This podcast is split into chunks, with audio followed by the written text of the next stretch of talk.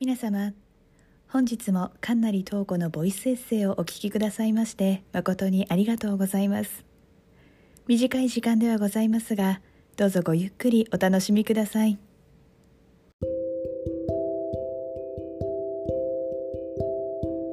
皆さんこんばんは。神成東子です。日本の皆さんはゴールデンウィーク真っ只中といったところでしょうか。ゴールデンウィークもね仕事だよという方ももちろん多くいらっしゃると思いますがどなた様も体調にはお気をつけてお過ごしくださいね。さてさてゴールデンウィークということはねもう5月なわけですがあっという間ですね時間が経つのがね。ちょっとね最近はエッセイや配信自体もお休みしがちになってしまっていたのであの本当に皆さんにはご心配をおかけしてしまって申し訳ございませんでした。今回はね久しぶりにエッセイを読ませていただきますね。最近のランチのお話をちょっとエピソードにしてみました。あちょっとねお話が前後しちゃいますけどゴールデンウィークということで台湾に旅行でいらしている方ももしかしたらいらっしゃるかもしれないですよね。あのねここ23日台北でも日中は30度を超えるようになってかき氷なんかもね楽しめるような気候ですね。マンゴーもね季節で出始めたのでマンゴーかき氷やマンゴースムージーも楽しめそうですね。台湾旅行の楽しみはやはりこうグルメが欠かせないと思うので皆さんもね是非台湾にいらっしゃる際にはさまざまなご当地グルメを楽しんでみてくださいね。はい、えー、さて そろそろねエピソードに移りましょうかね。えっとなんだっけ？ランチのお話ですよね。はい。もうもうそのままいっちゃおうか。はい。というわけで早速お聞きください。初夏の汁なし牛肉麺。15分早く講義が終わりランチタイムのラッシュを控えた空気感を切って歩いた。週に3回のランチは大学の校内かその周辺およそ半径500メートル内の範囲で済ませるが今日は週1でお世話になっているお弁当屋さんも通り越して一軒の食堂に足を運んだ。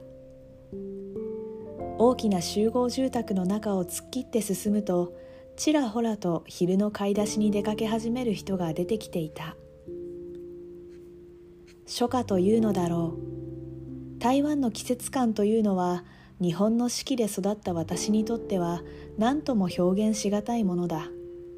それでも今はどんな季節かと言われればそれはきっと初夏なのだろう。日差しが強くなった正午気温こそ30度に達しているが日陰に抜ける風はまだ心地よい日だ。あまり考え事をする間もなくたどり着いた一軒の食堂はローカル麺のお店だ。ここのメインは拌麺という汁なしの麺だ。一般的な拌麺というのはネギ油ベースのタレが麺の下にあって揚げたニンニクやネギがトッピングされているものが多い。これらをしっかりとあえてからいただく。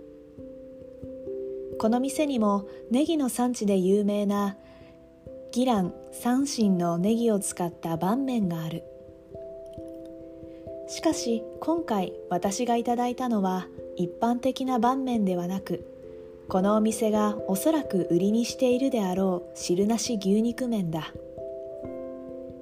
台湾の飲食店ではおすすめメニューやそのお店の売りの商品がメニュー表の一番上に記載されることが多い。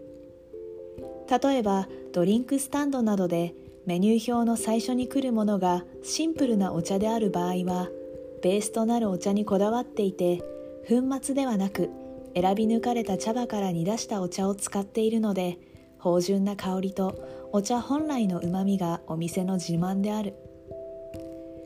またタピオカミルクが先行している場合は国産の黒糖を使って丁寧に仕上げたタピオカと国産牛乳で作り上げる濃厚な飲むスイーツが自慢なのである。そしてこの食堂の一番上は言わずもがな汁なし牛肉麺なのである。台湾で牛肉麺といえばスープがスープの味が23種類から選ぶことができるものが一般的なのだが昨年台湾南部の高尾に旅行に行った際に食べた汁なしの牛肉麺がものすごく美味しくて衝撃を受けたことがあった。これは台北では見たことも聞いたこともないと思って次回の高尾行きが待ち遠しいとさえ思っていたのだが調べてみるとどうやら台北でも食べられるところがいくつかありそうだと分かった。そのうちの一軒に腰を下ろしているというところ。先払いが主流のローカル店では珍しく支払いは食後のスタイルのこのお店。12時前に入ったおかげですんなりと席に着くことができたが徐々に人が集まりすぐに数人が待機する状態になった。持ち帰りで買っていく人もいてその人の流れに期待は高まっていった。ついに運ばれてきた主役。小サイズといえどしっかり量はありそうだ。一緒に頼んだ卵入りのスープの到着を待ってから箸を持つ。例に従いそこに敷かれているタレと麺をよくあえていく。ちなみに中国語で混ぜるという意味の言葉は攪拌と書いてジャオバンというので拌麺というのはそのまま混ぜ麺の混ぜ麺ということになる。さて麺がタレとしっかりと馴染んだところでようやく口に運ぶ。幸か不幸かその味は何とも普通であった。期待しすぎたというつもりはないのだがやはり高尾で食べた感動の味ではなかったことととはいえ癖が強くて食べられないというものでもなく本当に普通であった。肉も街中のローカル店らしくそれなりに柔らかく煮込まれており味もそれなり。外れではないといえばラッキーだが台北でも通いたいと思うほどの汁なし牛肉麺の発掘に至らなかったといえばそれはアンラッキーであった。食後に支払いを済ませたら午後の風に髪を揺らしながら歩く。講義に戻る前にお茶自慢のドリンクスタンドにでも寄っていこう。今回は北部で美味しい汁なし牛肉麺の店を探すことが私の台湾生活での新たなタスクとして加わったことをここに記しておく。以上初夏の汁なし牛肉麺というエピソードでした。ちょっと普通普通って失礼ですよね。あのね書くのどうかなと思いましたけどこれこそがねちょっとリアルな声かなと思ったのであえてエピソードにしてみました。あの最後にも書きましたけど美味しいお店がね見つかったらまたそのお店を紹介できたらいいなと思ってます。あの一般的なねあの拌麺ネギ油ベースのですね拌麺もですね日本人好みの味だと思います。一般的な拌麺はですね麺がちょっと細麺で何て言えばいいんだろうな。そうめんまでは細くないんですけど冷麦ぐらいの細さ。であでもねそっかいろんな麺があるか。ちょっと平たい麺の盤面を出してるお店もあるんですけど麺の種類はお店によるかも。あのネギ油とその麺を合わせてあとお店にですね大体あの辛いラー油とかも置いてあるので好みによってねラー油とかあとお酢とかもですね混ぜて自分の味にしながらこう段階を踏んで味変をしながら楽しむっていうスタイルがあの盤面の一般的な盤面の楽しみ方だと思うのであのぜひね食べたことないよという方は次回台湾にいらっしゃる際には盤面もお試しいただければなと思います。あの晩麺はですねちょっと数年前に台湾でもかなりブームになりまして今あのなんだろう袋麺っていうのかな？インスタントの袋麺とかでもスーパーに拌麺のもえーと、元じゃないやインスタント麺が売ってたりするのでお土産に買っていくっていうのもねいいかもしれないですね。有名なお店も何軒かあってそこのブランドのねインスタント麺とかも出ているのでぜひぜひあのご興味ある方は調べてみてください。いろんな方がねいろんなところで紹介してると思います。はい。というわけで、えー、今回ここまでですね。えー、と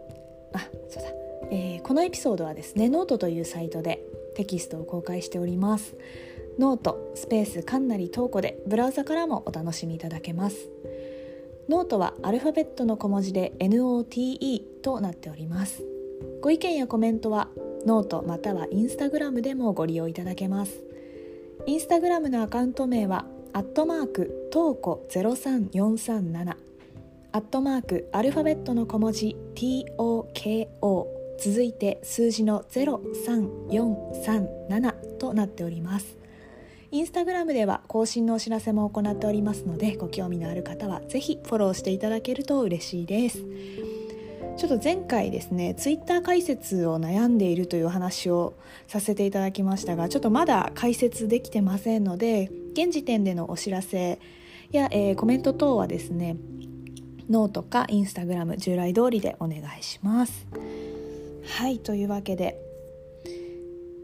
長らくお待たせしました。今回は、えー、久しぶりのエッセイを読ませていただきました。いつも聞いてくださる皆様本当にありがとうございます。それでは本日はこの辺で。皆様また次回この番組でお会いしましょう。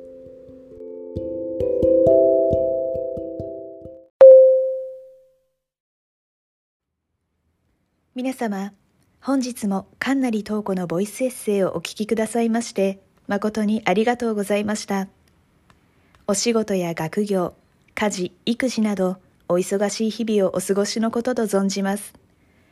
皆様、体調など崩されませんよう、どうぞご自愛ください。本日は誠にありがとうございました。